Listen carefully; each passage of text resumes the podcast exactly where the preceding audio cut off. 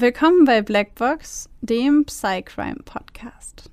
Euch erwartet ein True Crime Podcast mit der extra Portion Psychologie. Ich bin Maxi. Und ich bin Babsi.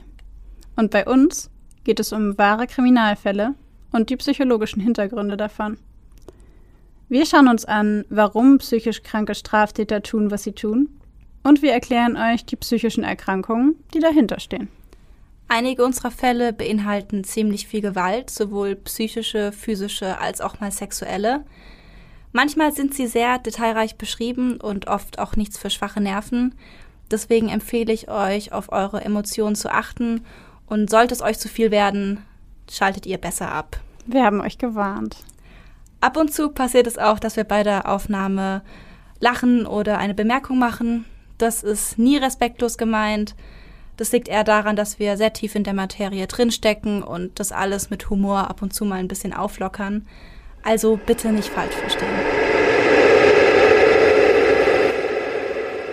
Für die heutige Folge haben wir uns mal ein Thema ausgesucht, von dem wir bis zu dem Zeitpunkt, dass wir den Fall gefunden haben, nicht mal wussten, dass es existiert.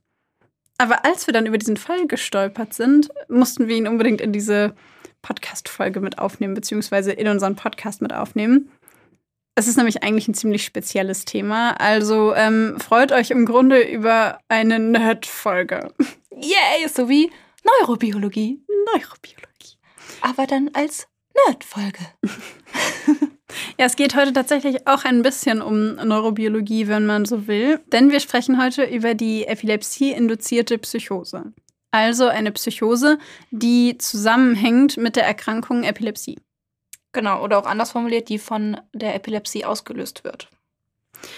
Bevor wir uns aber dem Fall genauer widmen, wollen wir erstmal ganz allgemein wie immer die Fakten besprechen. Erstmal stellt sich natürlich die Frage, was ist Epilepsie überhaupt? Ich nehme an, dass äh, die meisten von euch da schon eine ungefähre Vorstellung von haben. Wir erklären es hier trotzdem nochmal ganz kurz genauer. Epilepsie werden als neurologische Erkrankung mit äußerst vielfältigem Erscheinungsbild verstanden. Das heißt, Epilepsie kann ähm, sich zeigen, es kann, keine Ahnung, kann losgehen in ähm, bei Menschen, die jetzt zum Beispiel so wirken, als ob sie gerade kurz abwesend sind und dann wieder da. Das kann schon ein epileptischer Anfall sein, bis zu diesen klassischen epileptischen Anfällen mit ähm, Krampfanfällen und ähm, weggetreten sein im Nachhinein, also was man so kennt als klassische Epilepsie. Wie gesagt, total vielfältig, gibt verschiedene Formen davon. Und grundsätzlich ist die Epilepsie eine Erkrankung des zentralen Nervensystems. Man muss dabei allerdings unterscheiden zwischen dem Krankheitsbild als solchem, also der Epilepsieform, und den Symptomen der Erkrankung. Denn epileptische Anfälle sind nicht immer gleich eine Epilepsie.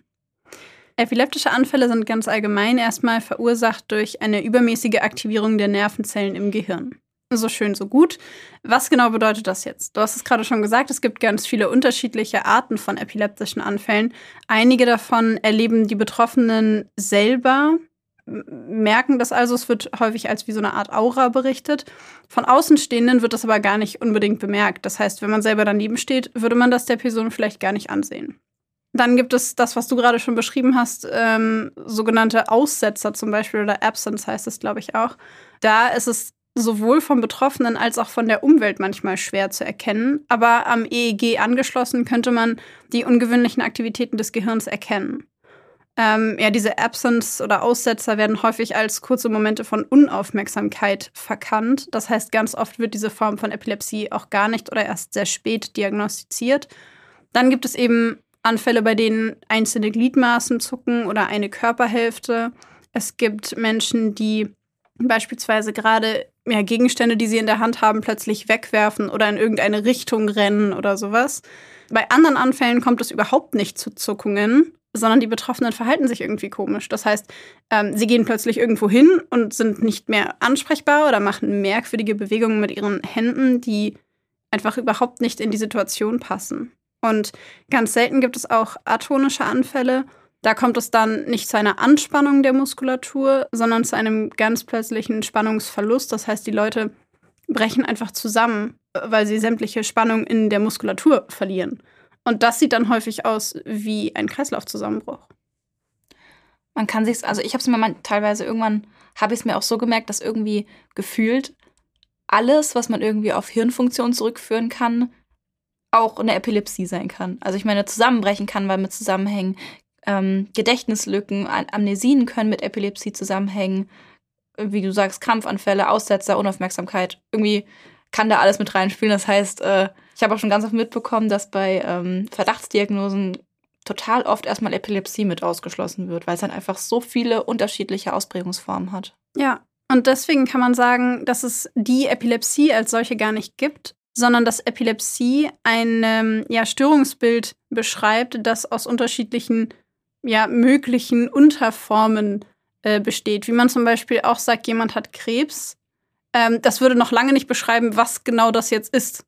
Und genauso gilt das für die Epilepsie. Das, was du übrigens vorhin angesprochen hast mit diesen Krampfanfällen, die jeder von uns irgendwie im Kopf hat, wenn man an Epilepsie denkt, nennt man übrigens einen Grand Mal-Anfall. Da unterscheidet man zwischen fokalen oder generalisierten Anfällen. Ähm, generalisierte Anfälle kommen aus beiden Hirnhälften, also der Beginn ist in beiden Hirnhälften und fokale Anfälle kommen aus nur einem bestimmten Bereich im Gehirn. Und ja, solche Anfälle sehen für Außenstehende unglaublich dramatisch aus, denn der ganze Körper verkrampft. Es kommt bei vielen Betroffenen zu einem kurzen Atemstillstand. Ähm, das führt häufig zu einem Sturz und dann folgt eine Phase, die sogenannte klonische Phase, in der es diese extrem starken Zuckungen gibt. Und Betroffene beißen sich unter Umständen auf die Zunge oder verlieren die Kontrolle über ihre Blase. Die Anfälle beginnen ganz plötzlich. Es gibt überhaupt keinen erkennbaren Anlass und meistens hören sie nach wenigen Minuten auf. Allerdings kann ein Grand Mal-Anfall tatsächlich auch lebensgefährlich sein. Epileptische Anfälle können übrigens, wie gesagt, auch aussehen wie ein Ohnmachtsanfall, in dem Leute einfach zusammenbrechen, oder einen psychisch bedingten dissoziativen Anfall. Ähm, wenn Leute zum Beispiel abwesend sind, kann das auch ein dissoziativer Anfall sein. Oder schlafbezogene Bewegungsverhaltensstörungen, bestimmte Ticks oder auch Panikattacken. Sag ich doch, alles. Ja. Kann alles sein. Tatsächlich gibt es bei Kindern häufig ähm, Fieberkrämpfe. Das ist dann ein epileptischer Anfall, der aufgrund von Fieber auftritt. Das bedeutet, dieses Kind hat keine Epilepsie, sondern hatte nur einmal einen epileptischen Anfall. Denn, wie schon gesagt, Epilepsie ist nicht das gleiche wie epileptische Anfälle. Epilepsie bedeutet das mehrmalige Auftreten von epileptischen Anfällen aufgrund einer wie auch immer gearteten Störung des Gehirns. Und tatsächlich ist die Wahrscheinlichkeit, in seinem Leben einen epileptischen Anfall irgendwann mal zu bekommen, mit 5% gar nicht mal so niedrig und kann tatsächlich jedem passieren. Genau, das kann ja auch verschiedene ähm, Ursachen haben. Das kann äh, teilweise zum Beispiel, was mir jetzt gerade primär einfällt, Drogenkonsum kann sowas ja auch aus, auslösen. Also ganz viele verschiedene Einflüsse und verschiedene Funktionen im Körper können eben zu so, sogenannten Chromalanfällen führen, ähm, die eben bei Menschen auftauchen können, die überhaupt sonst gar keine Neigung zur Epilepsie haben.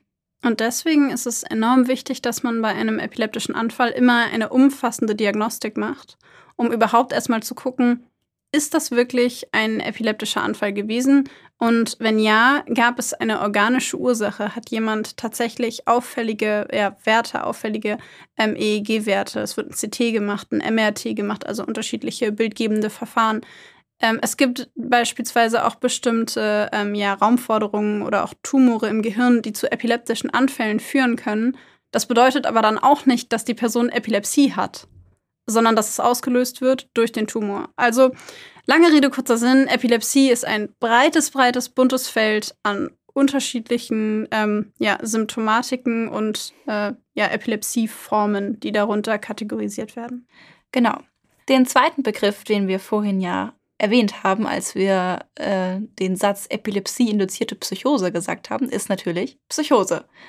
Wir haben in diesem Podcast schon ganz oft über Psychosen gesprochen ähm, ich glaube, das erste Mal tatsächlich in der alten ersten Folge, als wir über Schizophrenie gesprochen haben. Und zur Auffrischung werde ich jetzt aber trotzdem noch mal kurz erklären, was eine Psychose genau ist. Und ja, danach würde ich sagen, fangen wir mit dem Fall an, oder? Mhm. Sehr schön.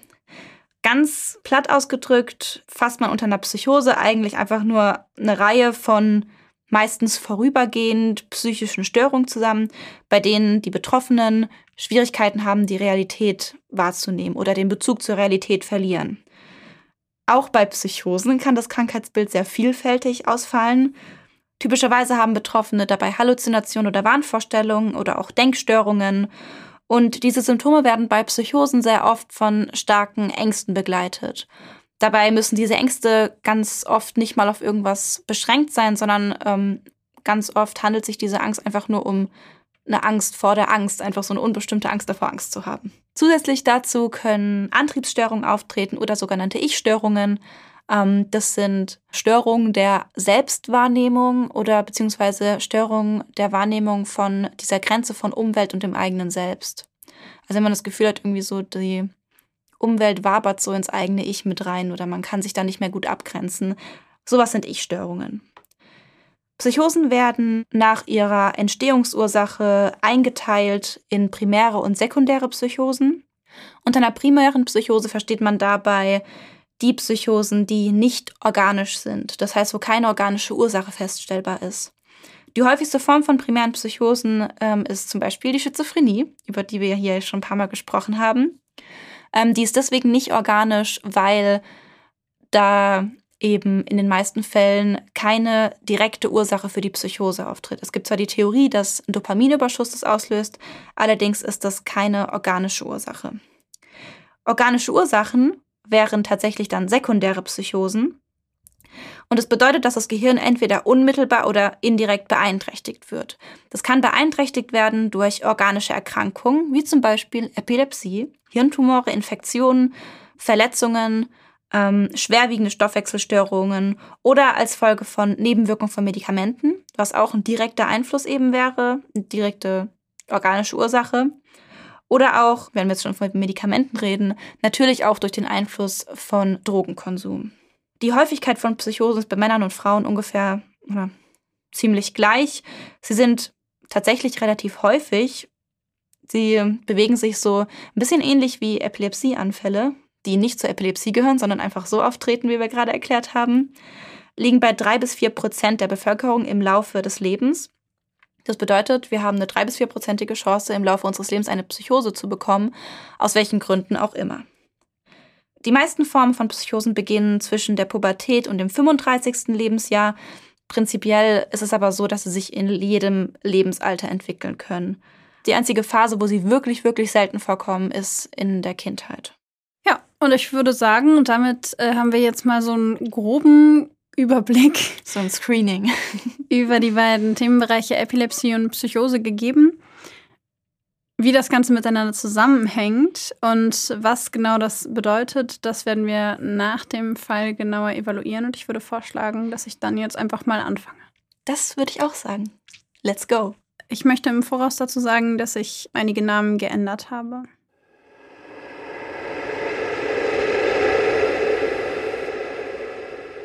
Blinzelnd öffnet der junge Mann die Augen. Erst sieht er nur verschwommen, blickt sich um und erkennt schemenhaft Wände um sich herum. Langsam gewöhnen seine Augen sich an die Dunkelheit. Er liegt auf dem Boden. Um ihn herum sind Stoffwände, über ihm eine Stoffwand. Sie bewegt sich, wackelt und flattert. Langsam richtet er sich auf, blickt an sich hinunter, er spürt die Kälte über seine Haut kriechen und realisiert erst jetzt, dass er nur mit Boxershorts bekleidet ist. Er erinnert sich nicht daran, wie er hierher gekommen ist, weiß nicht, wo er ist. Nichts ergibt einen Sinn. Erst bei näherem Hinsehen bemerkt er, dass es sich um Stoffwände eines Zeltes handelt, die ihn umgeben. Er ist eindeutig in einem kleinen Zelt, in dem Decken und allerlei Habseligkeiten verstreut liegen. Dann bemerkt er eine Bewegung hinter sich. Jemand ist mit ihm dort. Er blickt sich um und sieht einen Mann dort sitzen. Dieser reicht ihm eine Decke, mit der sich der junge Mann verwirrt umwickelt. Er fragt den Mann, wo er sei. Dieser antwortet ihm, er sei in dessen Zelt am Beueler Rheinufer.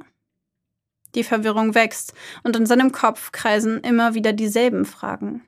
Warum ist er hier? Wie ist er hierher gekommen? Was ist passiert und wo ist seine Kleidung? Auf keine dieser Fragen kann ihm der Fremde eine Antwort geben. Er fragt den anderen Mann, ob dieser ein Handy habe, der verneint.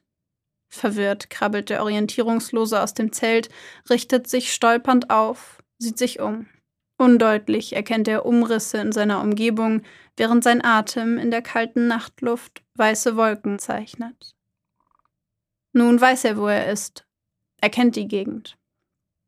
In der Ferne erblickt er die Nordbrücke und macht sich barfuß, zitternd und nur mit einer Decke umwickelt auf den Weg dorthin.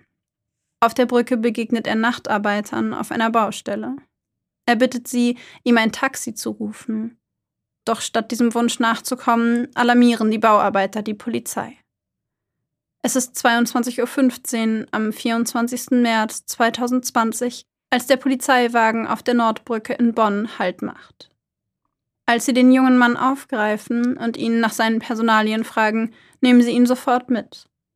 Doch statt ihn nach Hause zu bringen, fahren sie ihn direkt zum nächsten Polizeirevier. Einige Stunden zuvor. Gut gelaunt betreten Igor und Daniel gemeinsam den Supermarkt. Heute wollen sie richtig reinhauen, sich richtig was gönnen. Also schlendern sie durch die Regale in der Getränkeabteilung und nehmen mehrere Flaschen Bier und Wodka mit. Es soll ein lustiger Abend in ihrer Wohnung werden. Die beiden Männer kennen sich aus Großbritannien und wohnen seit einigen Wochen sogar gemeinsam in Igors Wohnung. Das soll jedoch nur übergangsweise der Fall sein, denn Daniel sucht derzeit nach einer neuen Arbeit und ist deshalb von Hamburg nach Bonn gezogen. Für Igor ist es selbstverständlich, dass er seinen alten Bekannten für diese kurze Zeit in seiner Wohnung schlafen lässt. Und es ist für ihn vollkommen normal, an einem Dienstagmorgen Unmengen an Alkohol zu kaufen und sich abends zu betrinken. Er ist bereits seit Jahren schwer alkoholabhängig. Auch Daniel ist in seiner Lebensweise eher dysfunktional für ihn. Regelmäßig konsumiert er Cannabis und Kokain.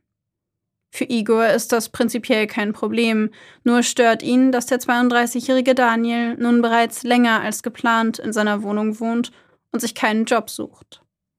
Auch für Daniels Vorschlag, in der Wohnung Hanfpflanzen anzubauen, kann Igor sich nicht begeistern. Aber heute sollen diese Meinungsverschiedenheiten keine Rolle spielen.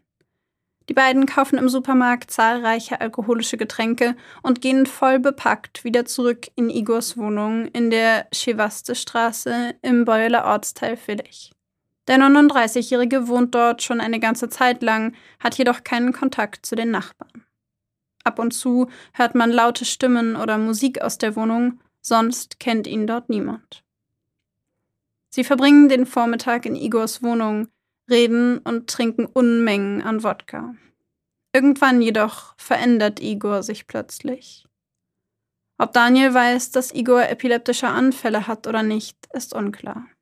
Sicher ist jedoch, dass Igor am Nachmittag einen epileptischen Anfall erleidet. Vielleicht will Daniel ihm helfen.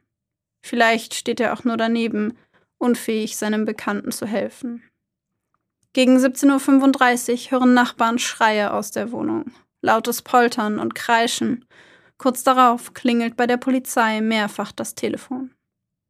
Mehrere Anwohner in der Schewaste-Straße berichten von Schreien und lauten Geräuschen aus der Wohnung von Igor und alarmieren die Polizei. Dann klingelt erneut das Telefon. Eine männliche Stimme am anderen Ende des Telefons flüstert zwei Worte in den Hörer. Hilfe. Polizei. Dann wird es still am anderen Ende des Hörers, während der Mitarbeiter des Notrufs verzweifelt versucht herauszufinden, von wo der Hilferuf abgesetzt wurde. Wenige Minuten später erreichen mehrere Krankenwagen und die Polizei die Wohnung von Igor. Sie brechen die Tür auf. Es ist ein Bild des Schreckens, das sich ihnen bietet, als sie die Räume betreten. Auf dem Boden liegt der leblose Körper des 32-jährigen Daniel. Er ist über und über mit Blut überströmt, es bedeckt den ganzen Boden um ihn herum. Neben ihm liegt ein riesiges silbernes Küchenmesser. Sofort versuchen die Einsatzkräfte, den jungen Mann zu reanimieren, doch es ist zwecklos. Sie können ihm nicht mehr helfen. Von einem weiteren Mann fehlt in der Wohnung jede Spur. Sofort beginnt die Polizei nach Igor zu fahnden. Er steht unter dringendem Tatverdacht, Daniel mit dem Messer erstochen zu haben. Das Motiv ist zu diesem Zeitpunkt unklar. Schließlich wird die Polizei gegen 22.15 Uhr desselben Tages von einigen Bauarbeitern angerufen. Sie berichten von einem verwirrten Mann in Boxershorts, der in eine Decke gewickelt auf der Nordbrücke aufgetaucht sei. Sofort macht sich ein Streifenwagen auf den Weg. Als die Polizisten gemeinsam mit Igor auf der Polizeiwache ankommen, versteht dieser immer noch nicht, weshalb er nicht nach Hause darf. Schließlich eröffnen die Beamten ihm, sie hätten eine Leiche in seiner Wohnung gefunden. Was er dazu zu sagen habe. Entgeistert blickt Igor in die ernsten Gesichter der Beamten. Erst hält er ihre Vorwürfe für einen Scherz. Dann realisiert er, dass der Tod seines Bekannten Daniel bittere Gewissheit ist. Nur wie es dazu gekommen ist, kann Igor sich nicht erklären. Seit dem Moment im Supermarkt, an dem er mit Daniel zusammen alkoholische Getränke gekauft hat, erinnert er sich an nichts mehr. Für ihn ist es, als sei dieser Tag niemals passiert. Doch für Daniel sind die Geschehnisse des Tages brutale Realität. Die rechtsmedizinische Untersuchung seiner Leiche macht seine grausamen Verletzungen erst deutlich. 106 Messerstiche. Davon allein 31 tödlich. Stiche in Kopf, Hals, Rumpf, Arme und Beine, alle inneren Organe des Mannes sind von Stichwunden verletzt worden. Igor jedoch beteuert wieder und wieder, er könne sich an nichts erinnern, nicht an den Großteil des Tages, nicht an irgendeinen Streit, nicht an die brutale Tat. Doch die Spuren führen alle zu ihm, belegen, dass nur er es gewesen sein kann. Bei der Untersuchung seiner körperlichen Befindlichkeiten wird dann eine Epilepsie festgestellt. Bereits mehrfach habe der 39-Jährige wohl schon epileptische Anfälle gehabt. Vor Gericht äußert sich ein medizinischer Sachverständiger dazu. Er attestiert dem Angeklagten eine psychotische Episode, ausgelöst durch einen epileptischen Anfall. Der massive Alkoholkonsum begünstigte laut Gutachter die epileptischen Anfälle des Betroffenen und führten so dazu, dass Igor seinen Bekannten in einem psychotischen Zustand angegriffen und getötet habe. Igor selbst betont wieder und wieder, wie schrecklich es sei, dass er einem anderen Menschen das Leben genommen habe. Er könne sich bis zum heutigen Tag nicht daran erinnern. Aufgrund dieser medizinischen Umstände wird er aufgrund von Schuldunfähigkeit freigesprochen und zur Unterbringung in einer forensischen Psychiatrie verurteilt. Richter Reinhoff appelliert im Urteil ganz direkt an die Verantwortung des Täters. Sie haben Unfassbares getan. Jetzt müssen Sie mithelfen, dass eine weitere Gefährdung ausgeschlossen wird.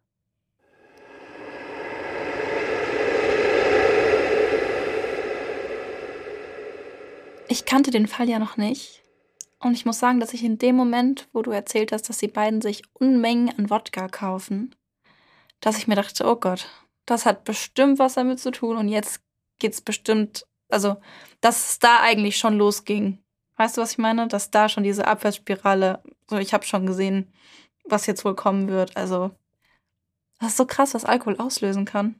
Ja, Alkohol ist immer so also ich habe das Gefühl, sobald in irgendeinem Fall Alkohol drin vorkommt, bin ich so. Mm. Ja, Alkohol oder Drogen, da denkst du dir schon so ungünstig. Aber es ist auch so absurd, wenn man mal ganz allgemein drüber nachdenkt, wie gesellschaftlich akzeptiert so ein Alkoholrausch ist. Voll. Also das überrascht mich immer wieder, wie akzeptiert das ist und wie normal das ist. Und ich will mich da gar nicht rausnehmen. Also ich fand das auf allen möglichen Veranstaltungen auch normal, dass Leute da betrunken sind. Aber eigentlich ist es total absurd, wenn man mal drüber nachdenkt. Total. Vor allem, wenn man so Drogenrausch ist dagegen voll, völlig unakzeptiert. So das vollkommene Gegenteil davon. Und dann stellt man Alkohol daneben und das ist total okay. Ich habe auch ganz oft so ein Dilemma, mit Patienten, wenn ich denen sage, ja, Drogen gehen auf gar keinen Fall. Und dann gucken sie mich an und sagen, ja, was ist mit Alkohol? Und ich so, ja, natürlich Alkohol auch nicht. Ja, aber Alkohol kriege ich doch. Ich darf doch Alkohol kaufen. Ja. Ja, dann ist ja nicht so schlimm. Ja, na. Ja. und, dann, und dann fängst du da so an zu schwimmen, weil du dann den Dingen erstmal erklären musst, warum Alkohol erlaubt ist, aber zum Beispiel die anderen Drogen nicht, obwohl doch Alkohol auch schlimm ist. Und du denkst dir die ganze Zeit nur so, ja, du, du hast recht. Ja, ist halt super schwierig. Was ich in dem Fall halt so schwierig finde, ist, dass die Epilepsie vorher wohl nicht medikamentös behandelt wurde, offensichtlich auch gar nicht diagnostiziert wurde. Ähm, dass es aber Hinweise darauf gab, dass das halt nicht sein erster epileptischer Anfall ist, sondern dass er das schon vorher hatte, aber dass er medikamentös nicht eingestellt war. Und ja, Alkohol begünstigt halt gefühlt jede Erkrankung Ja. und beschleunigt gefühlt jede, ähm, ja, jede Entwicklung bei Erkrankungen. Also ich meine, selbst bei einer Erkältung ist Alkohol ja nicht das Mittel der Wahl. Ja, total. Und dann auch noch bei Nervenerkrankungen ist es halt, Ja. das ist halt das eines der schlimmsten Dinge, die du da machen kannst. Ich meine, sowohl Epilepsie als auch Psychosen werden dadurch begünstigt. Ja. Was ich mich ähm, am Ende noch gefragt habe, als du gesagt hast, dass er in eine forensische Klinik kommt, ähm, okay, zu dem Zeitpunkt wusste ich noch nicht, dass er nicht medikamentös eingestellt war vorher, weil ich eigentlich angenommen hatte, dass, dass es halt eigentlich schon gemacht ist. Ähm, deswegen habe ich mich da kurz gefragt, was soll man denn machen in der Klinik? Die Epilepsie wird nicht weggehen und aber ja, wenn der jetzt mal da mit Medikamenten dann rangehen kann, dann ja, das, das sehe ich. Also es ging auch darum, also zum einen ihn medikamentös einzustellen für die Epilepsie und zum anderen halt seine massive Alkoholsucht zu behandeln. Das dachte ich mir dann nämlich auch. Also Meine- weil die besten Medikamente gegen Epilepsie sind, glaube ich, nicht so wirksam, wie sie sein könnten, wenn du regelmäßig viel Alkohol konsumierst. Ja. Obwohl ich mich da frage, ob. Ich meine, ich kann verstehen, dass es. Warte. Du hast ja gar nicht gesagt, ob es ein 63er war. ich habe es einfach mal angenommen, dass er nach Paragraph 63 verurteilt wurde. Ähm, nämlich dann eine Straftat aufgrund von einer psychischen Erkrankung und nicht aufgrund von einer Suchterkrankung. Weil in meinem Kopf habe ich mir jetzt auch gedacht, aber da muss doch die Alkoholabhängigkeit behandelt werden. Und dachte ich mir, warum nicht ein 64er?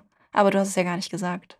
Also, soweit ich weiß, wurde er nach 63 behandelt, weil sie in den Vordergrund gestellt haben, die ähm, ja, Epilepsie-induzierte Psychose und die auch hätte passieren können ohne Alkoholkonsum. Okay. Also der Alkohol war nicht ausschlaggebend dafür, dass es passiert ist, Ah, hat die aha. Entwicklung aber wahrscheinlich begünstigt. dann macht's wieder Sinn. Okay, weil irgendwie, ich habe das irgendwie so wahrgenommen, dass der Alkohol ähm, da irgendwie zu großen Teilen irgendwie beteiligt war. Aber auch unter der Annahme, dass er schon medikamentös eingestellt war. Hm, Also okay. von daher, jetzt, jetzt macht's mehr Sinn Also, in meinem Kopf. Kurze Zusammenfassung, er hatte keine Medikamente vorher, zumindest äh, soweit ich das recherchiert habe, nicht, hatte aber schon mehrere epileptische Anfälle, war zwar stark alkoholabhängig, ähm, hat diese ähm, ja, Epilepsie-induzierte Psychose bekommen, aber die kommt auch vor laut Wissenschaft, wenn jemand keinen Alkohol konsumiert. Also die Alkoholabhängigkeit war nicht handlungsleitend. Nein. Okay. Ja, heftig. Vor allem, ich fand auch die, am Anfang fand ich irgendwie die Vorstellung voll gruselig, dass du aufwachst mit einer Boxershorts bekleidet und du weißt nicht, wo du bist. Du bist barfuß. Irgendjemand gibt dir eine Decke und sagt, ja, du bist hier in meinem Zelt. Das fand ich auch richtig krass. So, es, es ist ja, wie schrecklich ist es aufzuwachen und dass der ganze Tag auf einmal weg ist. Und dann wird man von der Polizei aufgegriffen und die sagt einem dann, ja, du hast deinen Freund, Bekannten getötet mit 106 Messerstichen, li- liegt verblutet in deiner Wohnung und du hast 106 Mal auf ihn eingestochen. Und vor allen Dingen, also das finde ich halt auch richtig krass, so, so aufzuwachen. Und ich habe halt auch drüber nachgedacht. Der Obdachlose, der in diesem Zelt war. Also, was muss der sich denn auch gedacht haben? So, stell dir mal vor, du kommst nach Hause. Also, weil für ihn ist, war das ja dann, ist es ja dann sein Zuhause. Und du kommst nach Hause und in deiner Bude steht einfach oder liegt einfach jemand in Boxershorts und pennt. Hm. So, wa was zur Hölle? Und dann wacht er auf und weiß nicht, wo er ist und weiß nicht, wo er herkommt und hat keine Ahnung, wo seine Klamotten sind.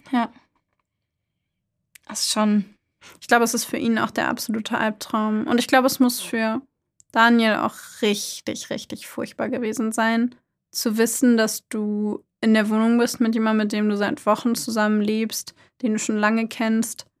Ähm, und man weiß ja nicht genau, ob er einen epileptischen Anfall hatte und was für eine Art von epileptischen Anfall, also welche, wie sich es geäußert hat. Mhm. Und vielleicht hat man es ihm auch gar nicht angemerkt. ja. Was mich noch voll interessiert hätte, ist, ähm, was genau der Grund war dafür, dass er ihn getötet hat. Weil ich meine, ja klar, eine Psychose, aber ähm, wenn Menschen innerhalb von einer Psychose töten, dann haben sie ja trotzdem irgendeinen Grund. Sie haben auf einmal Angst, sie haben das Gefühl, sie müssen sich gegen jemanden wehren. Ne, es gibt ja immer trotzdem einen ähm, vielleicht objektiv nicht, nicht guten oder rationalen Grund, aber eben subjektiv einen Grund, der total Sinn macht für diese Menschen. Also der Sachverständige vor Gericht hat gesagt, dass es ähm, in dieser epilepsie-induzierten Psychose vorkommen kann, dass die äh, Menschen, die den Betroffenen in dem Moment helfen wollen, während des Anfalls fälschlicherweise als Bedrohung wahrgenommen werden oder als Feind. In dieser psychotischen Einordnung Mhm. und der Betroffene das unabdingbare Bedürfnis hat, sich zu verteidigen. Nein, das heißt, es kann sein, dass Daniel ihm einfach helfen wollte und dann, dass er dann ausgerastet ist? Ja. Oh nee, das macht's ja noch schlimmer. Also, wie gesagt, man weiß es einfach nicht. Ja. Oder vielleicht wissen es alle am, vor Gericht, aber ich weiß es ja, nicht. Aber wer soll es wissen? Die beiden waren ja alleine und der Genau. eine, der noch lebt, kann sich an nichts erinnern. Und ähm, von daher, äh, es kann sein, dass er ihm einfach nur helfen wollte und er ihn deswegen umgebracht hat, weil er sich bedroht gefühlt hat. Richtig heftig. Ich habe auch eine Gänsehaut bekommen, als du das gesagt hast mit dem Hilfe Polizei.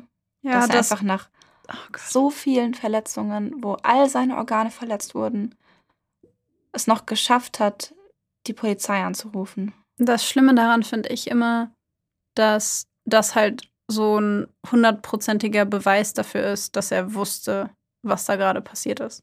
Und dass Ja. er in dem Wissen gestorben ist, dass er die Polizei rufen musste, dass er in dem Wissen gestorben ist, dass er unglaublich viele Schnittverletzungen und Stich, also nicht Schnitt, sondern Stichverletzungen hat.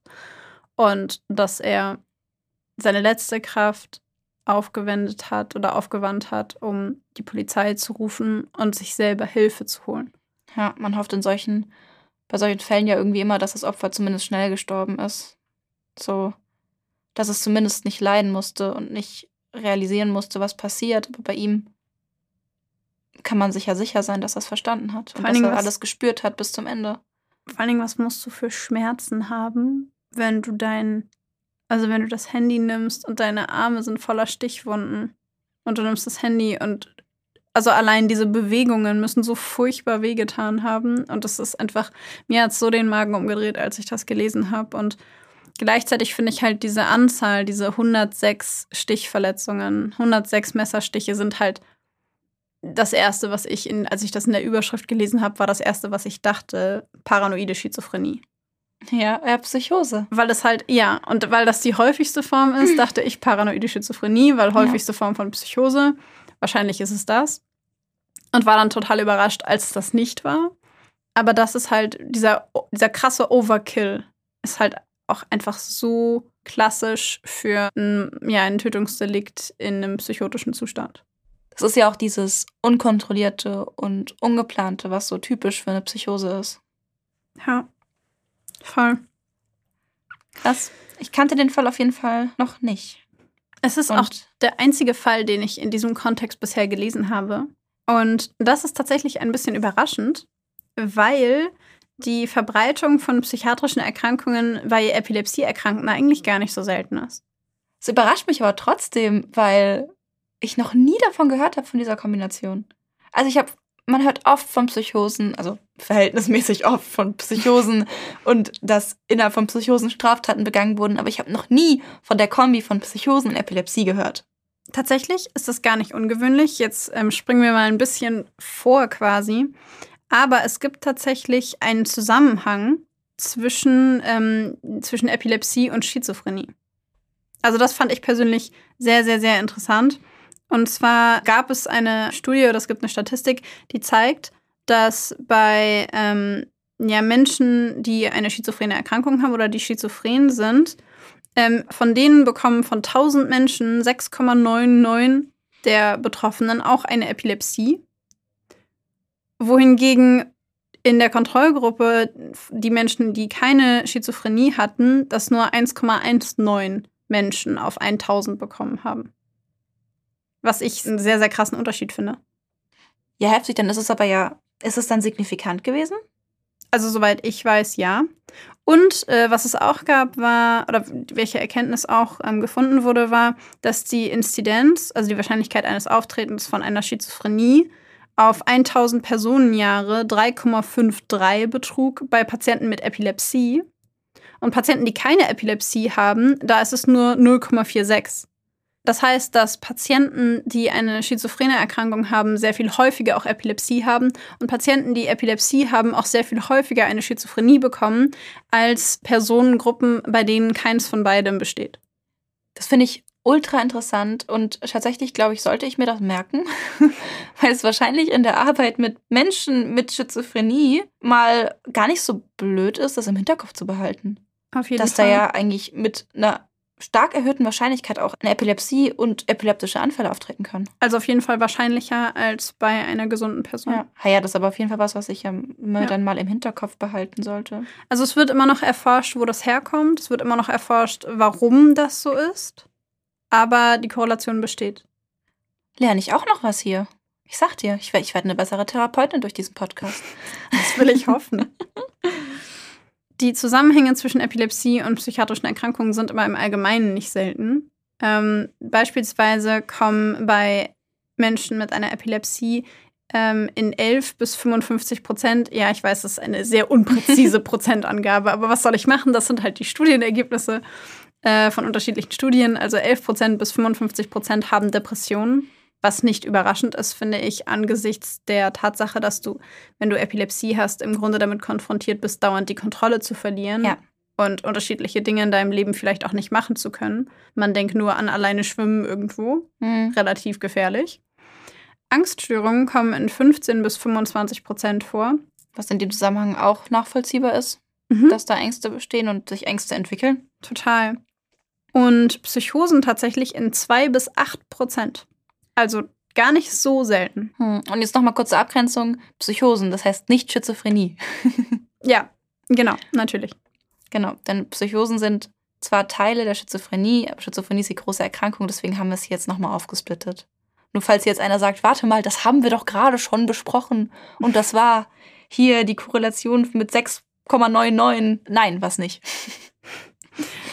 Ähm, ADHD, also ADHS, kommt in 10 bis 40 Prozent vor und die Suizidrate bei Epilepsiepatienten liegt tatsächlich bei 5 bis 12 Prozent.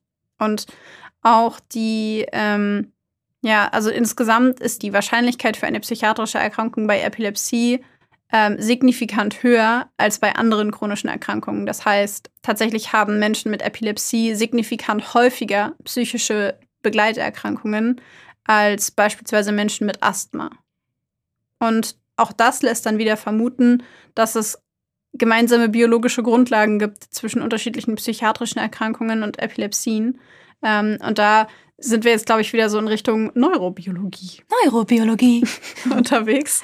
Ähm, weil am Ende des Tages ähm, sich ja auch bei der Epilepsie, ich meine, das ist eine der häufigsten neurologischen Erkrankungen, äh, mindestens Ja. im Kindesalter, ähm, dass, ja, dass sich da natürlich wieder ähnliche Mechanismen abspielen.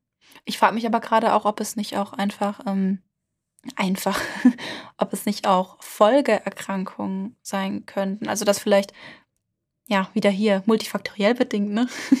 dass es zum einen vielleicht die gleichen genetischen Ursachen hat, zum anderen aber, wie du schon gesagt hast, dass zum Beispiel Depressionen aus dieser gefühlten Kontrollverlust vielleicht entstehen, Angst auch, oder dass zum Beispiel auch, also dass ja generell psychische oder psychiatrische Erkrankungen viel mit dem eigenen Erleben von Kontrolle, von Machtlosigkeit oder ne, von Autonomie zu tun haben. Wir haben ja vorhin davon gesprochen, dass wir uns heute explizit um die Epilepsie-induzierte Psychose kü kümmern werden. Dass wir uns- sie besprechen Ja, werden. okay, danke. Dass wir die heute besprechen werden. Und tatsächlich teilt man diese, ja, diese Art von psychiatrischer Störung ähm, gemäß der zeitlichen Beziehung zum epileptischen Anfall ein. Also ähm, simpler gesprochen, psychiatrische Störungen können entweder in einer zeitlichen Beziehung zu den epileptischen Anfällen stehen. Beispielsweise man bekommt direkt vor einem epileptischen Anfall, direkt nach einem epileptischen Anfall oder während eines epileptischen Anfalls eine bestimmte psychiatrische Auffälligkeit. Oder die äh, psychiatrische Störung kann komplett unabhängig vom Auftreten von Anfällen ma sich manifestieren. Und ähm, in ganz seltenen Fällen kommt es dann ausschließlich in Phasen von Anfallsfreiheit zu psychiatrischen Störungen. Ähm, beispielsweise ist jemand, das ist jetzt ein sehr plakatives Beispiel, aber beispielsweise ist jemand psychotisch und zwar so lange, bis er einen epileptischen Anfall bekommt, dann nicht mehr. Und sobald die ähm, Aktivität, die ungewöhnliche Überaktivität im Gehirn wieder nachlässt, wird die Person wieder psychotisch. Das heißt, der epileptische Anfall ist so ein An-Aus-Knopf für die Psychose? Mm, sowas gibt es, ja. Das nennt man, äh, wenn ich das richtig im Kopf habe, bitte nagelt mich nicht drauf fest, aber ich glaube, man nennt es paradoxe Normalisierung. Alter, ich lerne heute richtig viel. Aber ich fand es auch richtig Das verrückt. ist ja okay. Habe ich ja noch nie gehört, dass es ein An-Aus-Knopf ist. Also, na, ein Ausknopf ist jetzt ein bisschen platt formuliert, aber ich meine, sie, sie beendet die Psychose und sie startet sie auch wieder. Hm, ich weiß nicht, ob es das ist, aber ja, vielleicht könnte man das so sagen. Also das eine unterbricht das andere. Ob es das jetzt startet und beendet, weiß ich nicht, weil das würde ja bedeuten, dass es einen gerichteten Zusammenhang gibt. Ja. Aber man könnte einfach nur sagen, es verändern sich bestimmte Dinge, die das eine oder das andere im Gehirn begünstigen. Hm. Also ich möchte an dieser Stelle kurz einwerfen, dass ich mich für diese Folge da wirklich sehr tief reingelesen habe und ich mir ganz viel Mühe gebe, ähm, es richtig zu erklären. Also bitte seht es mir nach, wenn ich irgendwo einen Fehler gemacht habe und korrigiert mich gerne, beispielsweise indem ihr uns über Instagram schreibt. Blackbox der Podcast, alles klein zusammengeschrieben. Ähm, aber es gibt mehrere unterschiedliche Arten von Psychosen bei Epileptikern. Und zwar gibt es die Gruppe von den Psychosen, die ja im Grunde in Beziehung zu den Anfällen auftreten. Da gibt es drei unterschiedliche. Das sind iktale Psychosen, postiktale Psychosen und Alternativpsychosen. Und dann gibt es Psychosen, die in keinem Zusammenhang mit den Anfällen bestehen und die nennt man interiktale Psychosen. Also das sind quasi chronische Psychosen. Und jetzt würde ich gerne ganz kurz erklären, was genau diese einzelnen Psychosen bedeuten und wie sie sich unterscheiden, damit wir so eine un ungefähre Vorstellung bekommen. Und vielleicht können wir dann auch darüber diskutieren, was wir glauben, was hier möglicherweise vorlag. Sehr gerne. Ich höre zu und lerne. Denn ich muss nochmal hier sagen, dass heute die Babsi der unangefochtene Experte ist, weil ich sitze hier, wahrscheinlich wie ihr gerade, während ihr zuhört. Ich sitze hier, gucke sie an und versuche alles aufzusaugen und mir alles zu merken. Okay, kein Leistungsdruck, alles klar. Nein, ich, ich, ich lerne von dir. Das ist, das ist schön, das ist schön. Iktale Psychosen sind simpel erklärt wie ein andauernder epileptischer Anfall, also epileptischer Anfall im Sinne von, es gibt diese epileptischen Aktivitäten, diese Überaktivität im Gehirn, die lässt sich beispielsweise im EEG sehen. Und während diesem andauernden epileptischen Anfall kommt es zu Wahnvorstellungen, illusionären Verkennungen, Halluzinationen. Es kann affektive Symptome, zum Beispiel Angst oder Depression geben und verschiedene wechselnde Bewusstseinsstörungen. Und ähm, man kann es im Grunde von außen nicht als einen epileptischen Anfall sehen, weil äh, wir haben ja vorhin schon besprochen, es gibt so viele Arten von epileptischen Anfällen. Manche erkennt man von außen nicht, sondern sie verändern nur die Aktivität des Gehirns und sorgen dann für diese Wahnvorstellungen und alle anderen Symptome, die ich gerade aufgezählt habe. Und die einzige Möglichkeit, eine iktale Psychose, zumindest meines Wissens nach, zu diagnostizieren, oder der wichtigste Teil, ist das EEG. Weil man nur im EEG diese epileptischen ähm, ja, diese epileptischen äh, Signale und Merkmale erkennen kann und eben sehen kann, dass da bestimmte Signale auftreten, die für Epilepsie klassisch sind. Das heißt, es ist eine Psychose und die ganze Zeit, wo diese Psychose besteht, ist der epileptische Anfall auch da. Im Grunde. Das heißt, man sieht eigentlich von außen nur eine Psychose und rafft aber erst beim EEG, dass es eigentlich ein epileptischer Anfall ist. Genau. Okay. Mhm. Ähm, und das könnte man dann beispielsweise äh, würde ich zumindest vermuten, auch behandeln mit äh, ja, Medikamenten gegen Epilepsie. Mhm. Naja, klar, wenn es ein epileptischer Anfall ist. Genau. Ja. Dann gibt es die postdiktale Psychose. Das sind 25 Prozent der epileptischen Psychosen, also 25 Prozent äh, sind postdiktale Psychosen. Und die zeigen sich durch psychotische und affektive Symptome, also beispielsweise paranoide Warninhalte. Und diese postiktalen Psychosen treten ja nach einer symptomfreien Periode auf. Das heißt, jemand hat einen epileptischen Anfall. Danach gibt es eine symptomfreie äh, Periode, die maximal sieben Tage andauern darf. Und in diesem Zeitpunkt passiert im Grunde gar nichts. Und dann treten diese psychotischen oder affektiven Symptome auf. Und sie treten aber immer auf in einem Zeitraum von bis zu sieben Tagen nach dem epileptischen Anfall und ähm, ja, die Symptome können, äh, also sind limitiert, die halten nicht für immer an, sondern dauern ein paar Tage, manchmal ein paar Wochen und dann ist der Spuk in Anführungszeichen wieder vorbei. Aber sie treten, wie gesagt, immer in einem Zeitraum von sieben Tagen nach dem epileptischen Anfall auf.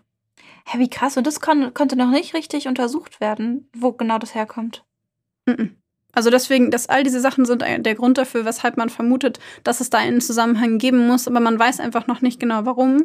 Weshalb man das noch nicht weiß, dazu kommen wir noch bei den Ursachen und bei den Hintergründen. Okay, dann, dann bin ich still. Psch, Maxi. Als dritten Punkt gibt es die Alternativpsychosen.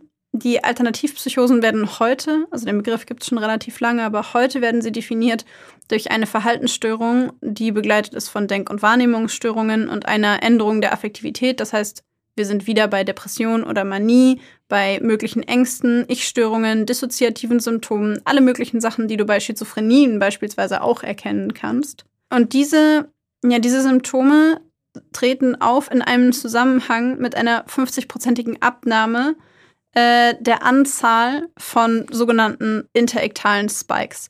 Das ist eine bestimmte, jetzt wird es richtig, ich, ich komme mal wieder ein bisschen raus, aber das sind bestimmte, ähm, ja, bestimmte Merkmale, die man im EEG erkennen kann.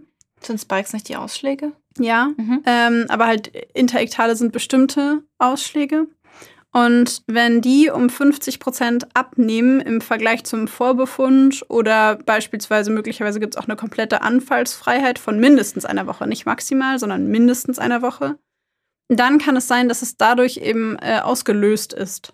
Also dass es was damit zu tun hat. Und das nennt man Alternativpsychose. Alternativpsychosen sind unfassbar selten. Sie machen nur einen, einen Prozent der epileptischen Psychosen aus.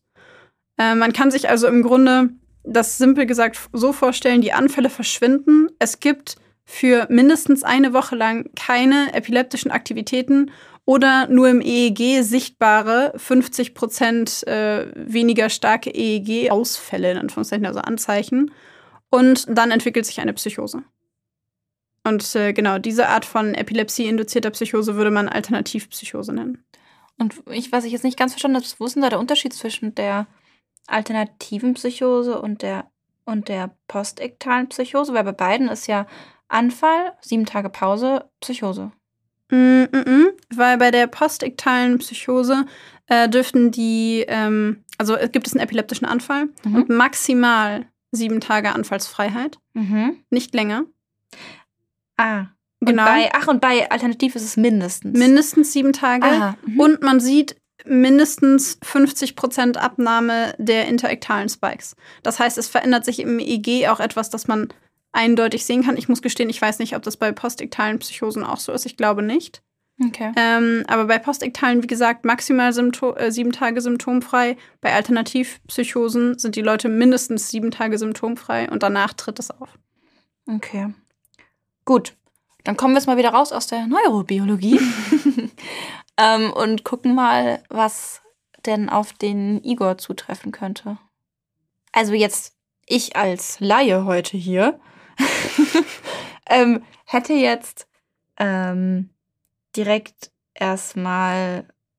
Ich hatte erst gedacht, dass es eine Iktale ist, weil er ja die Psychose hatte und dabei wohl die Epilepsie hatte. Ja, kann es nicht das sein? Weil ich meine, oder hatte er vorher schon einen Anfall?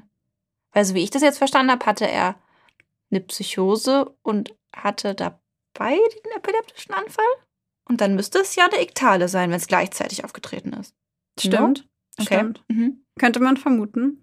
Aber. Das ist, nein, es, tatsächlich könnte das sein. Mhm. Ähm, es gibt im Grunde zwei Optionen. Entweder ist es eine iktale Psychose, weil es ein einziger epileptischer Anfall war, der bis, also der von 17 Uhr X mhm. gedauert hat, bis zu dem Zeitpunkt, an dem er in diesem Zelt wieder auf, aufgewacht ist, in Anführungszeichen, weil ja. das klassisch wäre für diese fluktuierenden Bewusstseinsstörungen. Mhm.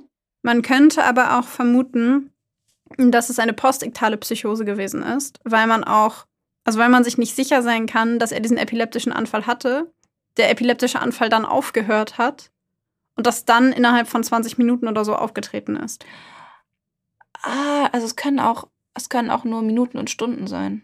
Beim Post, bei der postiktalen Psychose ja. Und da wir ihn oder niemand ihn zu diesem Zeitpunkt an ein EEG angeschlossen hat, um zu sehen, wann im EEG diese Anzeichen für epileptische Anfälle aufhören, mhm. könnte man beides vermuten. Aber, und insofern hast du recht, ich würde nämlich auch iktale Psychosen vermuten, denn bei der postiktalen Psychose ähm, ist es tatsächlich so, dass das Bewusstsein eigentlich nicht wesentlich beeinträchtigt ist. Das heißt, er hätte das eigentlich ähm, merken müssen. Er hätte das eigentlich realisieren können oder sich zumindest daran erinnern können. Ja, ja, sich zumindest daran erinnern, okay. Es kann aber sowohl bei iktalen Psychosen als auch bei postiktalen Psychosen zu Amnesien kommen. Mhm. Und das mhm. heißt, also ich glaube, wir können es nicht final sagen, von daher war es eine fiese Frage im Grunde.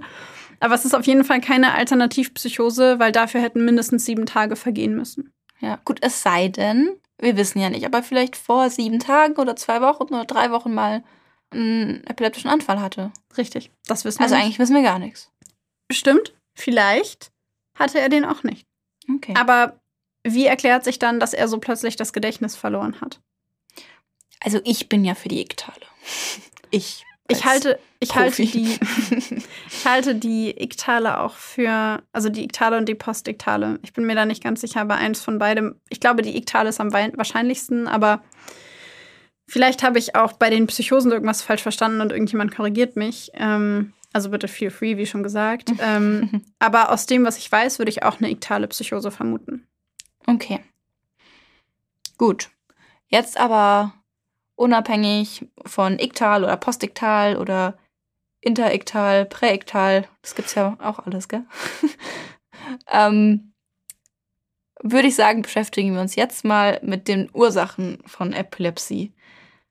Die Epilepsie hat tatsächlich unglaublich viele mögliche Ursachen. Es gibt neuroanatomische Ursachen, es gibt neurochemische Ursachen, ähm, sprich chemisches Ungleichgewicht im Gehirn. Es gibt Verletzungen des Gewebes. Ähm, beispielsweise nach einem Schädelhirntrauma können epileptische Anfälle auftreten. Wir haben vorhin über Fieberkrämpfe bei Kindern gesprochen. Es kann aufgrund einer Überreizung dazu kommen, Drogenkonsum. Es gibt momentan äh, sehr viel Forschung im, im genetischen Bereich, ähm, sprich, ja, kann das genetisch irgendwie weitergegeben werden. Es gibt Untersuchungen dazu, dass in Familien, in denen jemand ähm, ja eine schizophrene Erkrankung hat, dass da Epilepsie auch häufiger auftritt. Wohingegen, was ich interessant fand, in Familien, in denen jemand Epilepsie hat, nicht häufiger Schizophrenie vorkommt. Ähm, fand ich persönlich sehr, sehr interessant. Was eigentlich ein bisschen wieder gegen die Studie von vorhin spricht. Ja. Und Okay. also, aber nur, ähm, weil, also es spricht im Grunde nur gegen den genetischen Aspekt und davon haben wir vorhin in der Studie nicht gesprochen. Ja. Ah, okay, okay, go on. Und ähm, genau, also es gibt unglaublich viele unterschiedliche potenzielle Ursachen für Epilepsie und da es auch nicht die eine Epilepsie gibt. Ich habe zum Beispiel eine Bekannte, die hatte eine Zeit lang epileptische Anfälle, aber immer nur morgens. Und diese epileptischen Anfälle waren auch nur, dass sie nur in Anführungszeichen, dass sie fünf Minuten irgendwie weggetreten war und zusammengebrochen ist, was für sie super gefährlich gewesen ist, weil sie sich den Kopf angeschlagen hat. Ähm, und dann nach fünf Minuten war das vorbei. Dann hat sie eine halbe Stunde geschlafen, weil sie dann sehr müde war.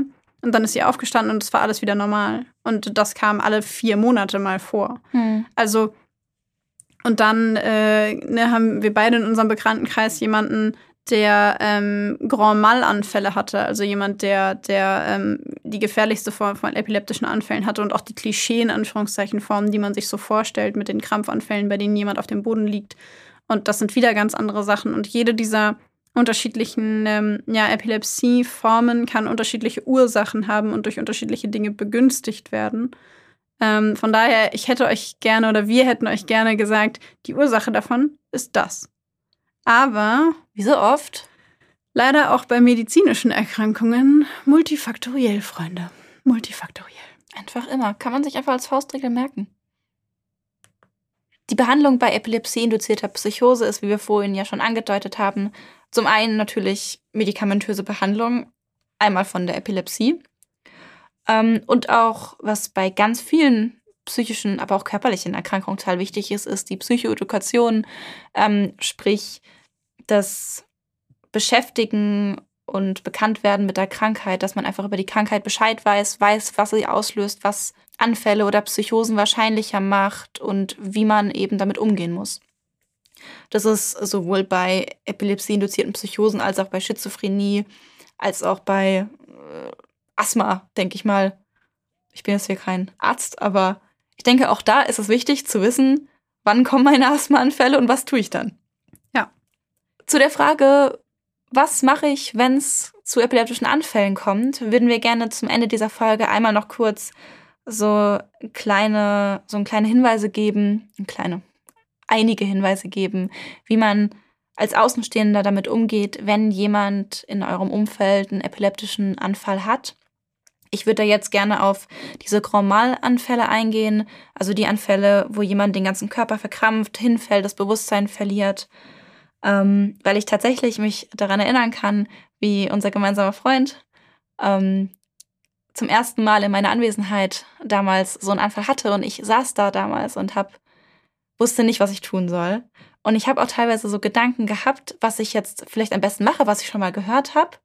Ich habe mir zum Beispiel gedacht, ich habe mal gehört, man muss die jetzt festhalten, was man auf gar keinen Fall tun soll. Ich habe es damals Gott sei Dank nicht gemacht, da war Gott sei Dank jemand da, der sich damit auskannte und diese Person ist dann hin und hat sich um ihn gekümmert.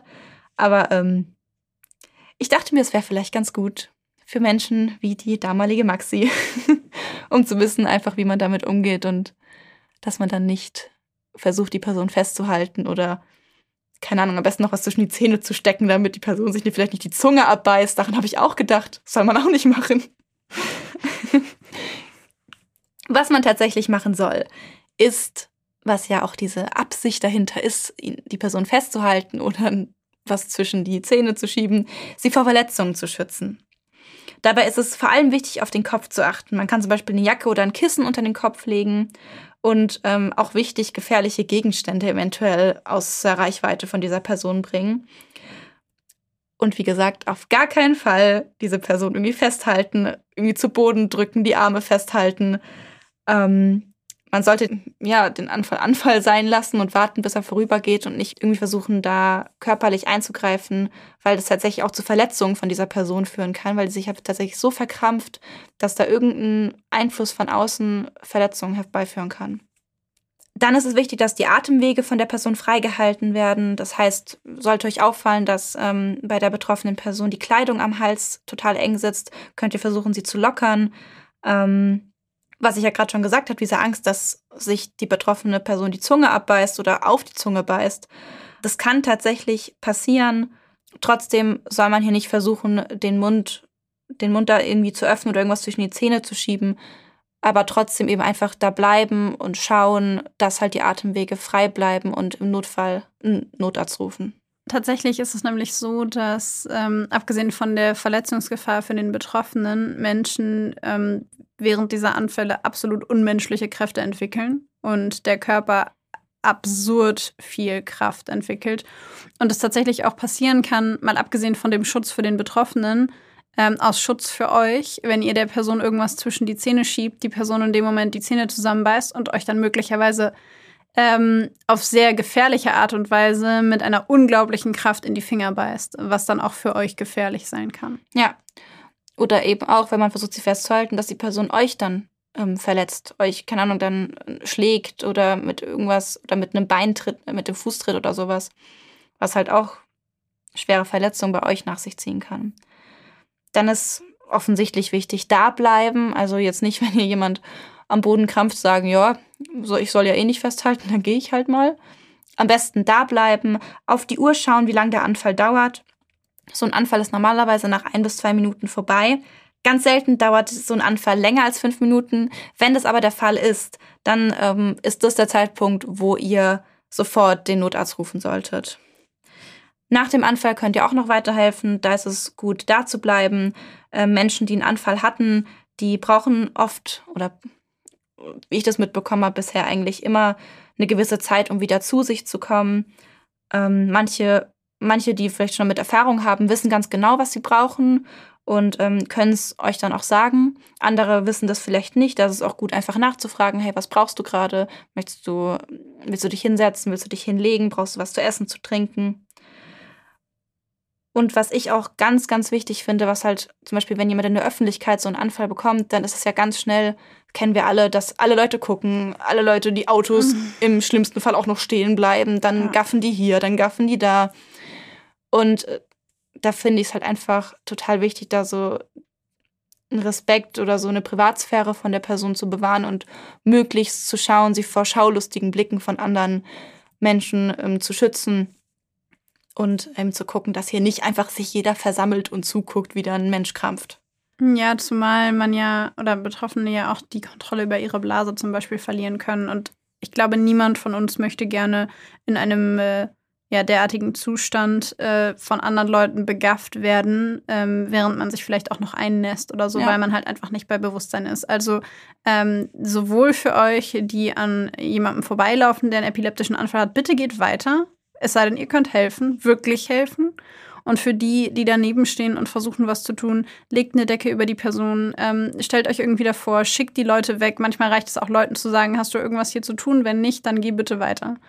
Ähm, mag vielleicht ein bisschen unverschämt klingen in dem Moment, aber seien wir mal ehrlich, wie unverschämt ist es, daneben zu stehen und zuzugucken. Ja, was ich auch schon voll oft gesehen habe, was jetzt ehrlich gesagt nur im Internet, sondern nicht in Real Life, was ich aber echt schön fand, war, dass sich da Menschen die halt gesehen haben, dass da schon Hilfe geleistet wird und die Person gut versorgt wird gerade, aber eben total gut einsehbar ist, dieser Platz, wo ähm, die Person krampft oder eben auf dem Boden liegt, ähm, dass sie sich dann mit dem Rücken zu der Person so außen rum gestellt haben und dann, dass man halt da so nicht hingucken konnte, aber sie eben auch nicht geguckt haben, sondern einfach nach außen, einfach nur so einen menschlichen Sichtschutz gebildet haben. Wie Elefanten das machen, um ihre Jungen zu schützen, wenn sie von Löwen angegriffen werden, oder? Tun sie das? Ich glaube schon. Ach, das finde ich voll süß. Ja, das finde ich eine gute Idee. Also ich fand die Bilder im Internet, die ich da gesehen habe, oder diese Videos, fand ich, fand ich sehr schön. Und ich finde, sowas sollte es öfter geben. Das nehme ich auf jeden Fall als Inspiration aus dieser Folge mit. Ja, und ich finde, das ist auch ein guter Abschluss für die heutige Folge, oder? Ich denke auch. Wir hoffen, ihr habt genauso viel gelernt wie wir beim Aufnehmen und Vorbereiten dieser Folge. Und wir haben euch nicht komplett fertig gemacht mit diesen ganzen unterschiedlichen Arten und Kategorien und was auch immer. Ich glaube tatsächlich, heute war es sehr anstrengend. wir hoffen aber natürlich, ihr bleibt trotzdem dran und wir hören uns nächste Woche. Und bis dahin sagen wir Tschüss.